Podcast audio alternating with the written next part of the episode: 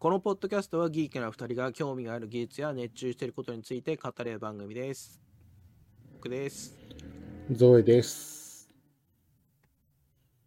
前回はですね、ゴジラマイナス1.0、まあ、ネタバレ込みで、あれが良かったっていう話を全体的にしてきたんですけど、まあ、今回は、あのシーンはどうだったんだろうねという話を主にしていきたいなと思っています。はい。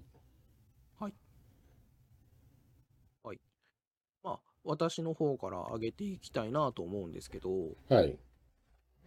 あのーゴジラが来るときに、あの、深海魚が浮いてくるんですよっていう演出があったと思うんですけど、はい。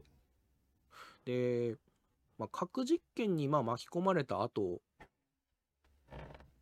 まあ、っていうのが、まあ、明言はされてなくても、まあ、そういう演出だったじゃないですか。はい。で、その後だったら、まあ、深海魚が浮いてくるっていうのに関して、まあ、何かしら説明はつけられそうだなと思ったんですけど、え冒頭のあの、そのより前、まあ、戦時中に出会ってしまった個体って、こう海岸に魚が浮いてきてたじゃないですか。はい。あれってなんで浮いてたんだろうねっていうのがピンとこないなと思ってて、はい。あれってなんか、こういう解釈だったんじゃないっていうのってかあります？いや、うーん、なんか別にそこに理由は必要ないかなとは思います。ああ、なんか、なるほど。ゴジラが来る前兆としての、あの、演出であって、うん。まあ別にそこに理由をつける理由、なんでそうなってるのかを説明する必要はまあないのかなとは思いますね。なんか、なんか昔からの言い伝えとして、そういうことが言われてたよっていうものの表現としては、あ表現として設定されたことじゃないっていうぐらいの感じですかね。、そうですね。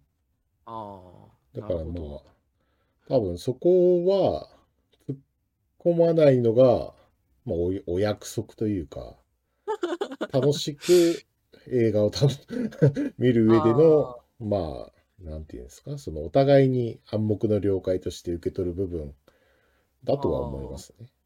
ああ私、あれを見たときに、おお、なるほど、と思って、なんだろうな、と思って。もしかして、あの、最初冒頭ゴジラが出た瞬間って、あの、か核実験周りの話してなくて急にゴジラが出てくるじゃないですか。はい。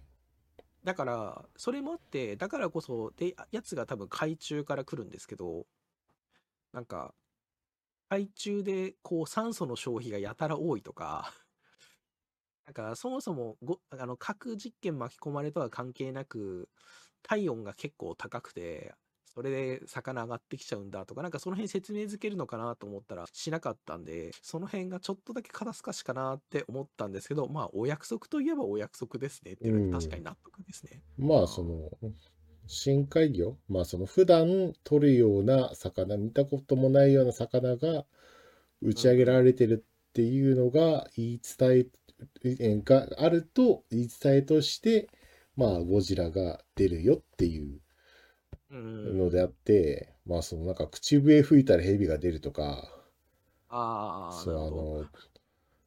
の、なあの、靴蹴飛ばして、その、転がり方によって足の天気を占うとか、あのそう、そういう話だと思うんですよね。ああ、それこそあれですね。あのー、戦中、まあ昭和初期みたいな、うん。なんか全てを科学的解釈してない時代だからこその話かもなっていうそう感じですねうんああ、なるほど。ああ、なんか今のこの話でちょっとあの、こうしっくりきましたね。なんか、うん。はい。まあ、なんか、特にね、そういう、なんか、厳密さを求めるような作品でもなかったかなと思うんですよね。うん、うん。そうですね。なんか、やけにこう、なんだろう。えっ、と、さい最後のこう、いわゆる、わだつみ作戦のところなんて、なんか割とちゃんと説明づけようとしてたじゃないですか。うん、はいはいはい。だから、余計にそことのちょっと差異が目立っちゃったかなっていうのが自分ありますね。まあ、はい。あそこのあの作戦って、はい実は私、あのゴジラ見ながら途中思ってたことがあって、はい。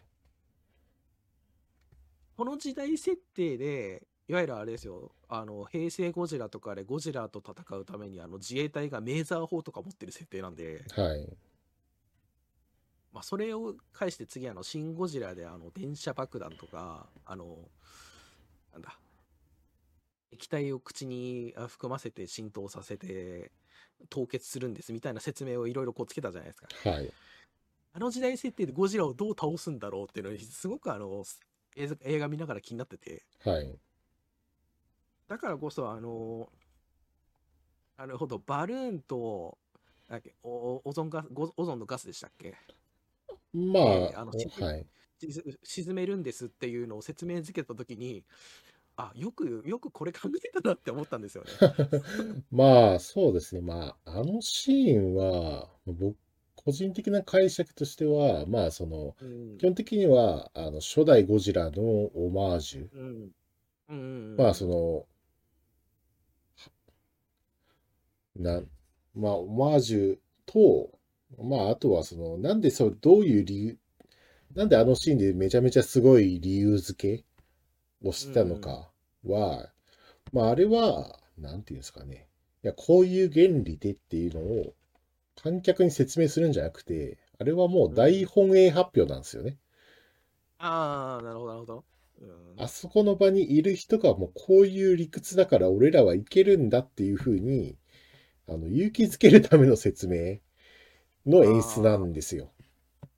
なるほど。なんで、まあ、だからこういう原理だから、この作戦は完璧なんだっていうのを、えー僕らに教えてくれるんじゃなくて、その場にいた人たちに対して勇気づけて遂行させるための説明なんですよね。ああ、だからこそ、あのー途中で、だ戦戦争から帰ってきて、あの今回も命張るのなんかご勘弁願いたいって出てく人たちの対比とかがあの辺でちゃんと聞いてるっていそうう、感そうです、じですかね。そうです。はいああ、なるほどね。なるほど、なるほど。なるほどね。いや、まあ、そうですね。うんまあ、そこの辺がまあ気になったところは多少あったかな。っていうのと、はいあの、バルーンの会社の人来たじゃないですか。うんはいはい。ちちょっとあの、あんま確認してないんですけど、確かにあの時代設定でバルーンの会社の人がすごい頑張ってるのとか、で、確か合ってたような気もしてて、はい。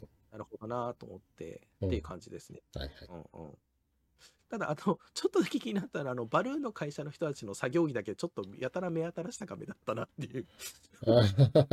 まあ、目新たまあそう。作業着、まあそうですね。つなぎというか、そうそうそう。なんか、目新しいというか、小綺麗というか、そういう、そういう感じですよね。そうそうそうそうはい。だから多分あの作戦会議の場所とか、あの作戦に加わってた人たちの中で、多分あの人たちが一番高級取りなんだろうな、みたいな雰囲気は感じたんですよね。ちょっとあの辺は思うところがあったかもしれないですね。で、まあ続いてなんですけど、あの最後のところで、あの、浜辺美波が演じてるあの、のりこが、まあ生きてましたっていうくだりがあったじゃないですか。はい。あれ、どうかなっていうのがあって、はい。なんか、あまりにもそこまでの間で、まあ亡くなってしまって、一旦葬式もしてるじゃないですか。はい。なんか、それでね、主人公は覚悟を決めてるし、はい。なんかちょっとか、あそこ肩透かしだなって思ったんですよね。はい。ただ、その後に、あの、最後にあの、戦争、あなたの戦争終わりましたかっていうセリフがあったから、まあ、ありかって感じもしたんですけど、ちょっはい。とね、どうだったのかなみたいな感じがしますね。特にあの、生きてたのにもあたって、なんはか、綺麗に帰ってきたじゃないですか。い。はい。あんまりき怪我もなく。はい。まあ、見見た目にはですけど。ただ、あの、ゴジラの影響をこう、なんか匂わせるあざみたいなのもちょっとチラ見せしつつ、はい。まあもうちょっとぐるぐる巻きでもよかったかなっていうのが感想ですかね。はい。はい。なんか、あの、獅子王誠並みにぐるぐる巻きでも構わなかったなっていうのがうん、まああれはやりすぎかもしれないけど、もうちょっと包帯巻いててもいいかなっていうのが感想ですかね。はい。はい。はい。あーどうでした？あそこの最後のシーン。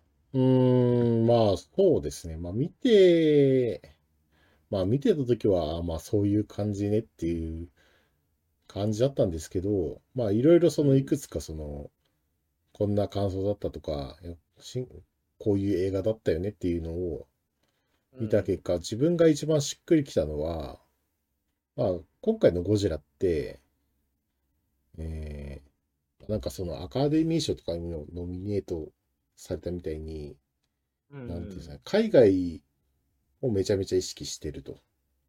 うんうんかつ、その子供も見られるようにうんうんうんしていると。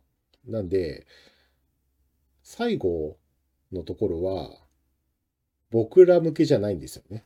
映画マニア向けとか、うんえー、なんて言えばいいんだろう。オタク向けとか、うんあとはその演出にこだわる人々向けのシーンではないんですよね。あれは子供向けのシーンなんですよ。どっちかっていうと。ああなるほどはい。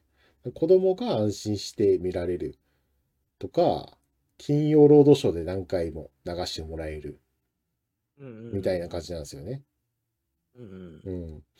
なんで、そういう意味で、えっと、人が死ぬシーンも、なんかグロテスクな表現はないんですよね。冒頭の島で日本兵の人たちが襲われるシーンとかも、まあその、直接的になんかその、海外の映画とか、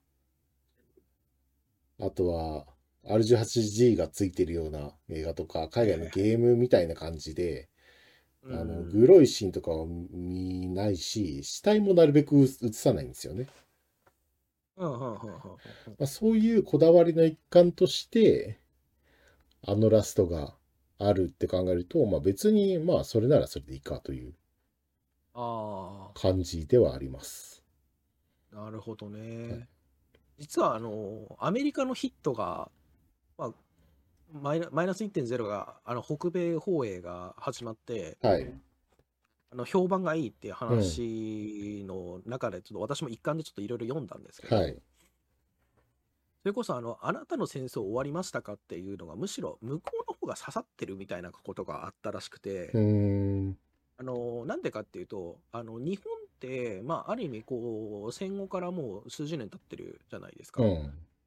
でそれこそあの戦場帰りっていう人たちって、ね、それこそ、まあ、最近は奇跡にどんどん入られてる状態があって、なんかそこの演出と我々の生活が遠いといえば遠いんですよ。はい。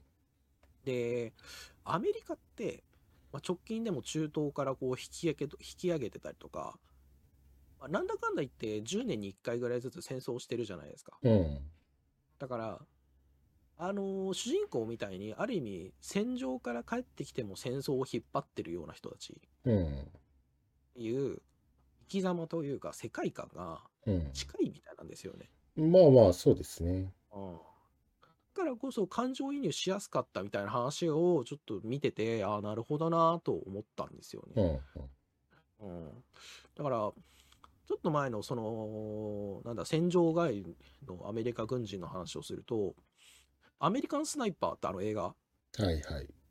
がありまして、まあ、あれなんかはもう最後、戦場から帰ってきたんだけど、えっと、部分的には PTSD だったりとかを引きずってた、あの、元スナイパうんーの。話で、まあ、そういった人たちからすると、ある意味、こう、自分たちが戦場から帰ってきて、その上でも、あまあ、ある意味、あの、あの映画、戦場から帰ってきた上で、上で、国を守るために戦ってた人っていうのは結構肯定されてたと思っていて、うん。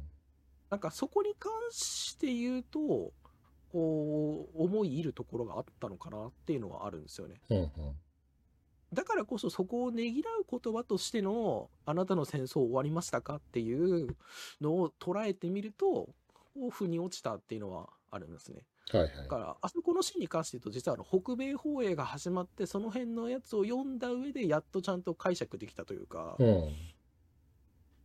ああ、だからこそ、まあ自分の生活がいかにこう、戦争とかから遠いんだな、みたいなことは感じたっていうのも、まあ逆説的にもあ感じたってところありますね。はいはい。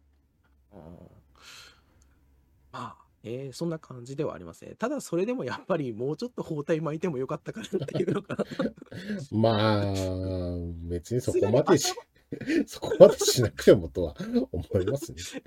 そだのなんかあの、ああんまり怪我してること自体は重要じゃないんですよね。まあそうなんですけどね、なんかあそこだけ、あそこめちゃくちゃリアリティを感じたなと思ってて、まあ、いや、だってあんなね、あんな吹き飛び方したじゃないですか、瓦礫と一緒に。まあまあまあ。そんなわけないじゃんと思ってしまったいやまあ。それはそうですけど、まあ多分そういう終わり方見たいんだったら08招待とか見てねって感じじゃないじゃないですか。ああ、でもまあ、自分、じ自分08好きだから、やっぱりそこで言うと、こう、いわゆる一般向けじゃなくて、まあそこは映画の見た見方がオタク向けなんだろうな、うんオタクなんだなって思いますそうだと思います。なんで我々をターゲットにした演出ではないというだけだと思います。いや、まあ、いろいろ腑に落ちましたね。はい。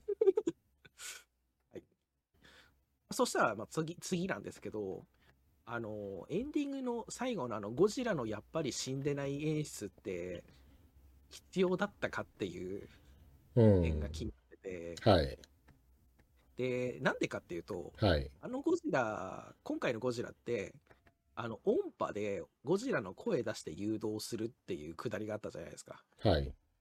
で、要は縄張りがせ、縄張り意識が想定されていたじゃないですか。はい。ってことは、あのゴジラがそのまま再生しなくてもよかったわけですよ。はい。あれ、ゴジラの声でしたよクジラの声じゃなかったですか？あれ？あれ？クジラって言ってました？私、あの、あのゴジラ、ゴジラの声、ゴジラってあの映画館で聞き取っちゃったんですけど、あれクジラって言ってたんクですか？ジラだった記憶ですけどね。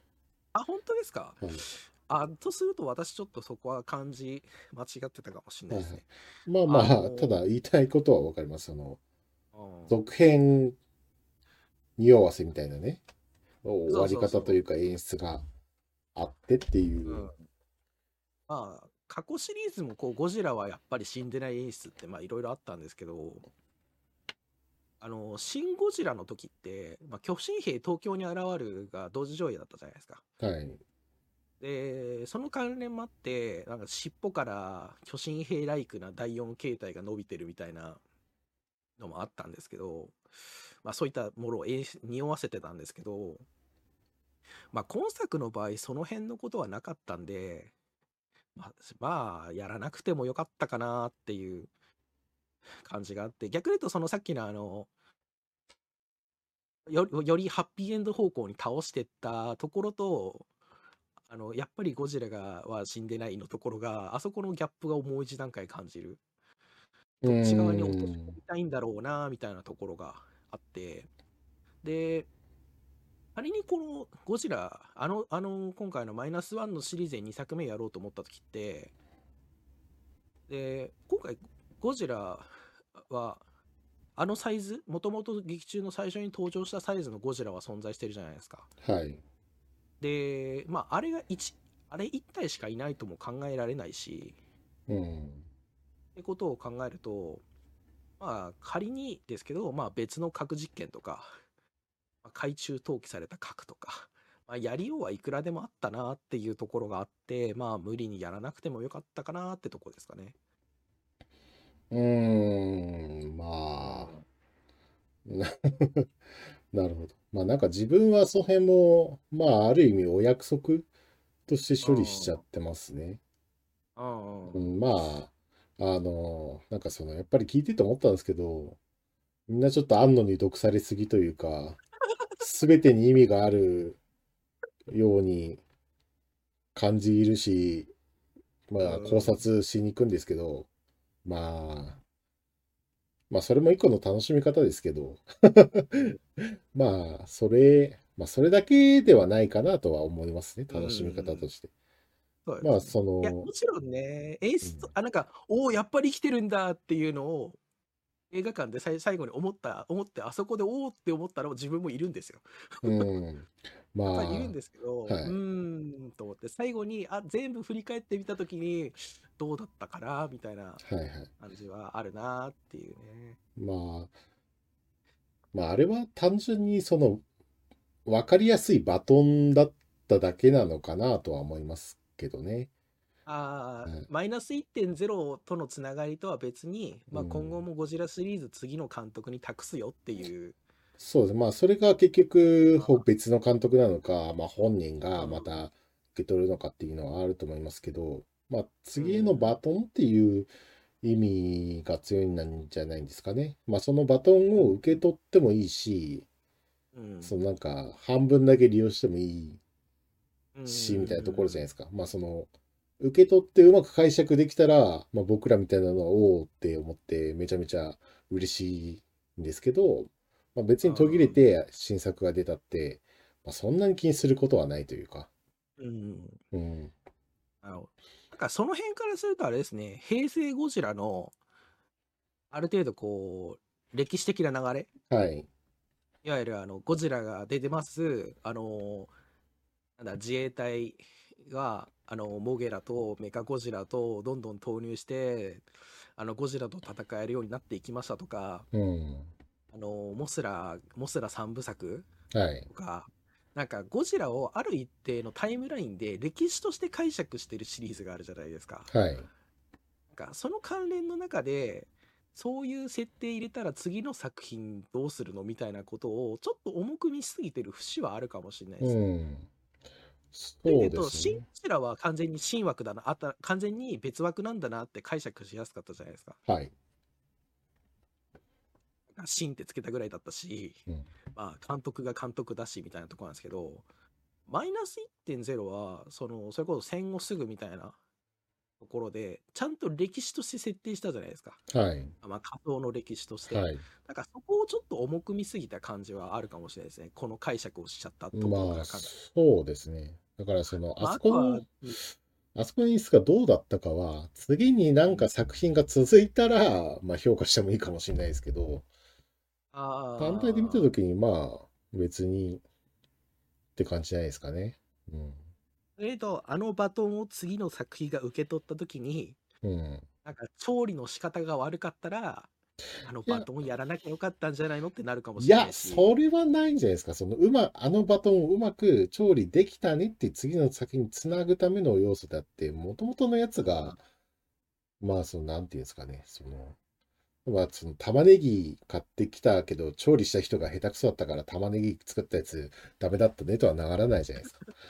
あー あんまりそこ、まあ、評価っていうか、その、やっぱ、その、続いた時に、あ、前のやつも見たくなるよねっていうフックなんですようね。んどっちかっていうと。うんなるほど。そこに関してあれですね、あれですね。あの監督個人がどう作ったかっていうよりも、なんていうか、ゴジラ、ゴジラシリーズを統括してる東宝が、うん、ま東宝がどど一回見てるじゃないですあ、か、はい、まあ、内容に関しては。はい。そこって、まあ、ある程度のかん、ある程度のコントロールが東宝が効いてて、シリーズどうする気なんですかっていう監督よりもう一段階先の、なんか大きな、よあの作品の縦軸としてどう管理したいんですかっていう一勢をちょっと考えすぎっていううところはん、あるかもな。そうですね。まあ、それはまあ、東宝としても、まあ、ある程度フックがあった方が嬉しいは嬉しいですけど、そこをまあ、どんだけ出すかは、まあ、裁量だとは思いますけど、まあ、どの辺、実際ね、どんくらい自由があるのかは知らないですけど、うん。うん。まあ、別にあんくらい入れてもいいよねぐらいのうん感じではありましたけどね。うんうんうん。いやーはい。はい。というわけで、あの、ゴジラマイナス1.0、まあ、あのシーンってどうだったんだろうねということに関して、えー話してきました。はい。まあ、なんか、今回、えっ、と、マイナス C スラッシュ、マイナス、あ、じゃあ、ゴジラマイナス1.0スラッシュ C、えーあの、今、モノクロ版も公開になってるじゃないですか。はいはいはい。はい。